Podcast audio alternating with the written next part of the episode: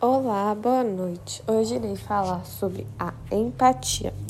Bem, eu acredito que ter empatia é muito importante porque você se coloca no lugar do outro, você entende os medos do outro e você consegue compreendê-lo melhor. Eu coloco essa palavra em meu dia, em meu dia a dia é, em todos os momentos, porque eu acho muito importante você precisar é, se colocar no lugar do outro para você é, ter uma melhor experiência do outro, é, uma melhor vivência também com todos.